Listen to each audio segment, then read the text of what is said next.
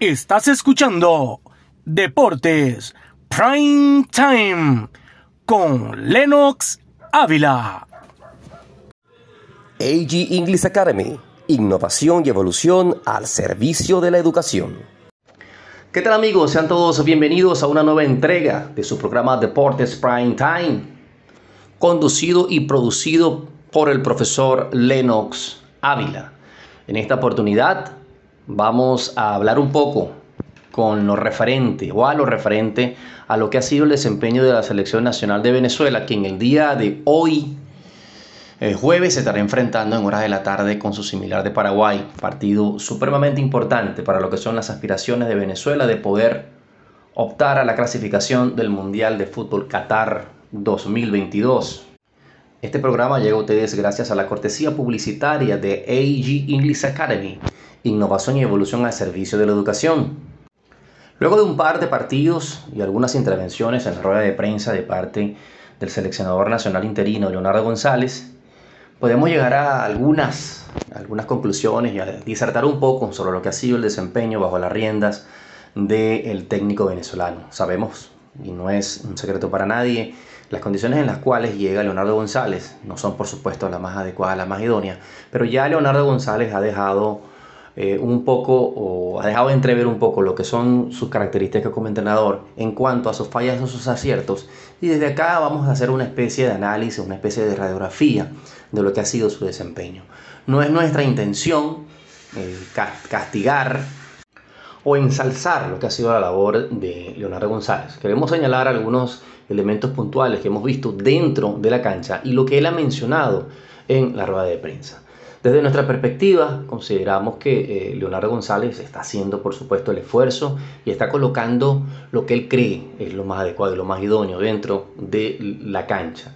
Pero creemos que algunos detalles que debería, nuevamente lo repetimos, lo hacemos con el mayor de los respetos, pero detalles que no, no, no parece que estén acorde con la situación. En el primer partido contra Argentina decidió colocar un dibujo táctico de 4-4-2, yéndose con dos delanteros, con Savarino y Jefferson Soteldo hacia las bandas, en una clara demostración de querer, ir buscar, de querer buscar el partido en casa.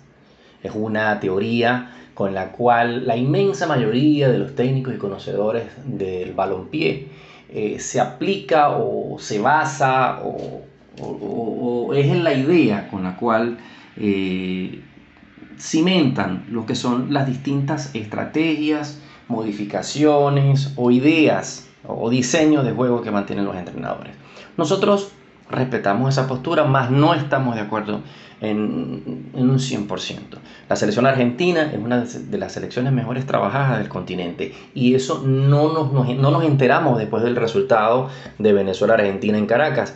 Ya lo sabíamos con lo que fue el resultado obtenido por la selección gaucha en la Copa América, campeona de América. Y además de que hay una serie de automatismos con los cuales ya la selección dirigida, encabezada por Lionel Scaloni, se ha estado familiarizando y eso se nota en canchas desde hace un buen tiempo, conjuntamente con la selección de Perú, conjuntamente con la selección de Brasil, que son las selecciones que tienen un mayor recorrido con sus distintos cuerpos técnicos. Pudiéramos también añadir un poco a la selección de Bolivia, que la dirige también el venezolano César Farías, aunque la, la calidad individual de los jugadores de la selección boliviana comparada con la selección de Brasil, de Argentina y quizá no tanto con la de Perú, pues eh, se ve pues las marcadas diferencias que existen. Por tanto, no estábamos de acuerdo en primera instancia que pudiera mantener este dibujo táctico contra Argentina.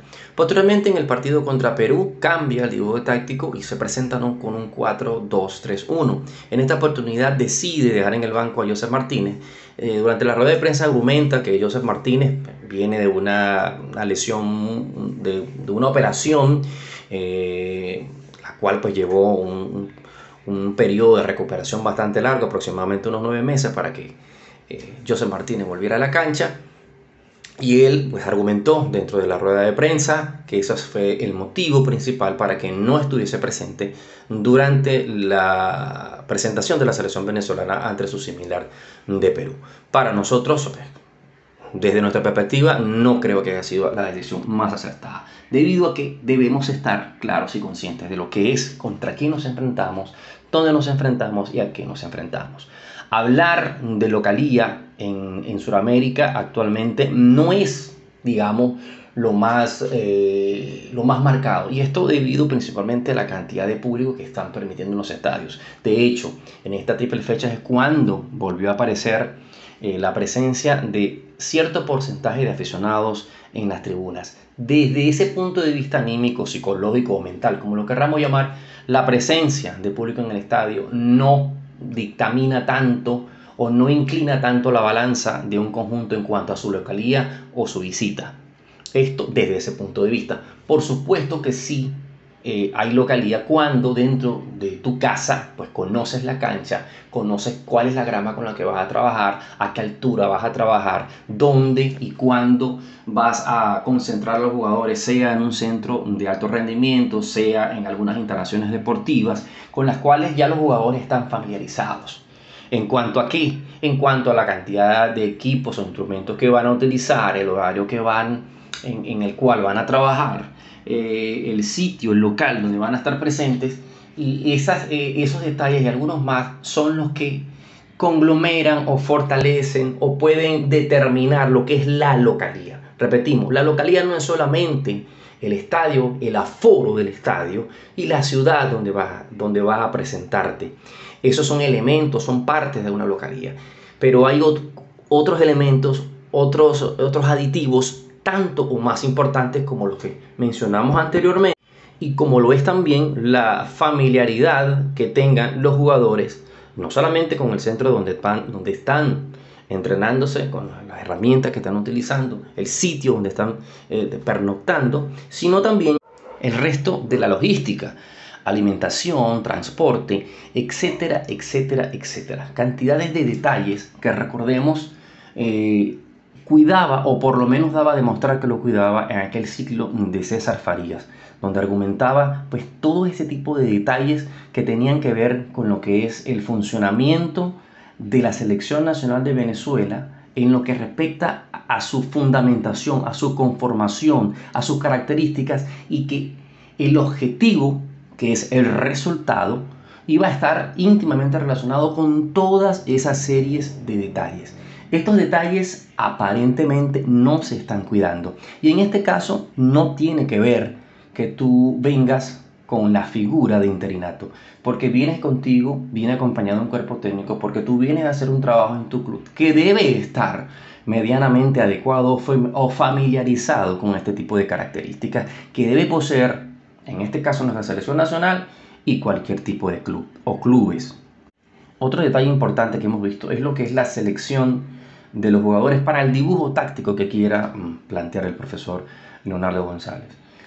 El hecho, para algunos, eh, están celebrando el hecho de que el equipo supuestamente tenga un talante más ofensivo. Pero el talante ofensivo no te lo da un dibujo táctico de 4-4-2 únicamente o un 4-2-3-1.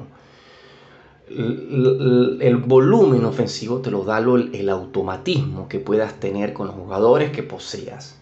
En el caso de Leonardo González, obviamente pues no ha tenido tiempo suficiente para poder implementar lo que son las características ofensivas que él desea como seleccionador en este caso o como director técnico en este caso. Es bastante difícil que eso se pueda realizar o ejecutar porque para nadie es un secreto que lo más difícil es crear en el fútbol. Es mucho más sencillo poder destruir, es mucho más sencillo poder organizarse desde la defensiva hacia el ataque y en este caso, eh, aunque a algunos les gusta, a nosotros no nos parece porque es una propuesta demasiado arriesgada el querer colocar un dibujo táctico ofensivo teniendo a algunos jugadores fuera de posición. Por ejemplo, en el caso de Eric Ramírez y Joseph Martínez, pues no habían jugado nunca juntos. Colocarlo contra Argentina nos pareció un despropósito. No creo que era lo más correcto.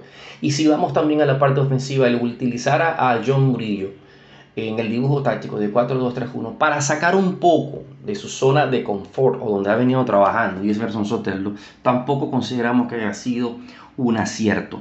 Quizás para algunos ah, podrán haber visto un equipo un poquito más atrevido, pero desde el punto de vista organizativo esto por supuesto que va a repercutir en el funcionamiento de una selección. Y es mucho más difícil cuando tienes pocos días para trabajar. Y eso es una crítica que hacemos de manera respetuosa con Leonardo González. Contra Argentina debió haberse poblado el medio campo. Pudiste haber utilizado un 4-5-1 o un 4-3-3 o el mismo dibujo táctico que en algún momento llegó a utilizar eh, José Peseiro. ¿Y por qué el mismo de José Peseiro? No es porque tenga Leonardo González que tener un, funcionamiento de otro director técnico. Respetamos que quieras tener tu impronta, pero hay una serie de automatismos, sobre todo el punto de vista defensivo, que no pudieron haberse trastocado. Y al tú colocar un dibujo táctico diferente, colocando a algunos jugadores fuera de sus posiciones, tanto en lo que es su desempeño en sus clubes de origen, como fue su desempeño con el ciclo de Peseiro, hace que esta, eh, este, este, este toque de posiciones, de posicionamientos de jugadores en distintos sitios con los cuales no están acostumbrados, pues es evidente que va a traer como consecuencia este tipo de desorden y que ha traído y ha sido uno de los factores que no ha, no, ha permitido que Venezuela haya culminado con 11 jugadores. En una de las declaraciones, en una de, las expresiones y comentarios que dio Leonardo González, él pedía, deseaba que por fin pudiéramos terminar el partido con 11. Imagínese eso, yo de verdad estoy en, quedé en shock cuando escuché esa declaración de parte de Leonardo González, como desligándose de que no se terminó con 11 porque el jugador pues simplemente no cumplió con el cometido en algún momento dado cuando esta situación es propiciada principalmente por el cuerpo técnico. Yo sé que Leonardo González y su cuerpo técnico no quieren que los jugadores sean explotados o que terminen con 10 o terminen con 9. Eso lo tengo totalmente claro. Pero cuando colocas, cuando no ordenas tu casa, cuando la nevera no va en el sitio que corresponde, cuando la cocina no va en el sitio que corresponde, la cama no va en el sitio que corresponde, pues es muy improbable que este tipo de situaciones se presente. Y desligarse de ello no me parece lo más sano. Aquí la expulsión tanto de Luis Adrián Martínez como de Tomás Rincón o los errores puntuales en el caso de Miquel Villanueva, obviamente el jugador pues tiene su responsabilidad, su cuota de responsabilidad porque es un profesional y se debe a esto, pero también la parte mental tiene mucho que ver en ello y la manera en la cual tú planteas, tú planteas el equipo, pues obviamente va a repercutir en el desempeño de los jugadores y tú como cuerpo técnico tienes una cuota importante en lo que es la, la decisión y el funcionamiento del equipo. No puedes deslindarte de esa situación con las declaraciones que hizo Leonardo González. Lo lamento, lo apoyo y lo apoyaré porque es el director técnico de nuestra selección nacional. Pero esto no es lo que yo hubiese querido escuchar de parte de Leonardo González. Deslindarse de esta situación, pedir, implorar de que podamos terminar con 11 cuando sus decisiones afectaron totalmente a lo que fue el funcionamiento del grupo. Volviendo a lo de José Martínez, si consideraba, si sabía que tenía este problema que viene pues de una lesión muy larga y la recuperación para poder llegar a tope, pues por supuesto que lleva su tiempo para llegar al tope futbolístico y, el, y al tope físico, pues entonces creo que no ha debido linear con José Martínez contra Argentina, porque de las tres selecciones a las cuales nos enfrentamos es la selección de mayor pergamino, la más trabajada y la de mayor talento. Eso, eso no es ninguna duda. Teníamos que haber buscado entonces los partidos frente a Perú y frente a Paraguay con nuestros mejor, nuestro mejor hombre, nuestro mejor 9, sin duda alguna José Martínez. Lo tuvimos 60 minutos contra Argentina y no lo tuvimos ni un solo minuto frente a Perú. Un partido que quedó un gol por cero. Por tanto, creo que la administración de los recursos, la administración de los talentos, tiene también eh, mucho que ver con lo que ha sido eh, el resultado de la selección nacional hasta los momentos. Ahora bien, se nos presenta el partido ante la selección de Paraguay. La mayoría de los venezolanos considera que ya se perdió, que no hay manera, que no hay forma, que ya lo perdimos todo. Desde esta trinchera estamos en total desacuerdo. Venezuela está, busca y lucha por el quinto puesto. Esto no es para buscar un campeonato, esto lo saben todos, ni para llegar de primero ni para llegar de segundo, es para llegar a la Copa del Mundo. Y de acuerdo a nuestra realidad, a nuestras características, nosotros debemos luchar por el repechaje. Los partidos, todo el mundo lo sabe, pues son, enfrentamientos directos con cada una de las nueve selecciones. Son enfrentamientos directos, se disputan seis puntos en los cuales puedes obtener seis, puedes obtener cero, puedes obtener uno, puedes obtener tres o puedes obtener cuatro puntos. Contra el resto de las selecciones hemos jugado, exceptuando contra Ecuador, que no hemos tenido todavía nuestro primer encuentro. Vamos con lo que es el segundo partido ante Paraguay. Este sí es un partido del cual tenemos que puntuar y principalmente los tres puntos. Si nosotros logramos puntuar los tres puntos, las tres unidades ante Paraguay, quedaríamos en igualdad de condiciones en lo que es el matchup frente a la selección guaraní. Tres puntos para ellos, tres puntos para nosotros. Y estos tres puntos pues nos, va a llenar, nos van a llenar de oxígeno y nos va a poder permitir que sigamos en la pelea. Tenemos el talento individual para ello si nosotros hacemos una comparación entre los jugadores paraguayos y los jugadores que conforman la selección nacional, individualmente creo que Venezuela está por encima de los paraguayos. Obviamente, desde el punto de vista colectivo, Paraguay está por encima de nosotros y eso se debe principalmente a que la selección nacional de Paraguay ya tiene un trabajo eh, bastante importante y adelantado con Toto Berizzo. Trabajo que hubiésemos tenido nosotros con Peseiro de querer la gente de la federación, los nuevos jerarcas de la federación, de haber querido mantener a Peseiro lo hubiesen podido lograr. Pero la realidad es otra, ellos querían otra y bueno, es un error obviamente grosso eh, el, desprendernos de Peseiro, pero esto es lo que tenemos actualmente y hay que seguir remando con lo que hay. Consideramos que Venezuela individualmente puede dar la campanada contra Paraguay. Ojalá Leonardo González eh, no solamente acompañe en la selección, sino que pueda colocar las cosas en su justo lugar donde debe corresponder. Tratar de llenar el mediocampo. Paraguay es una selección que apela al juego directo, es una selección donde es fuerte en el juego aéreo. Nosotros somos una selección que debe adaptarse a lo que presenta el rival. ¿Por qué? Porque primero no tenemos un trabajo eh, sostenido con un cuerpo técnico. Tenemos un cuerpo técnico interino, número uno.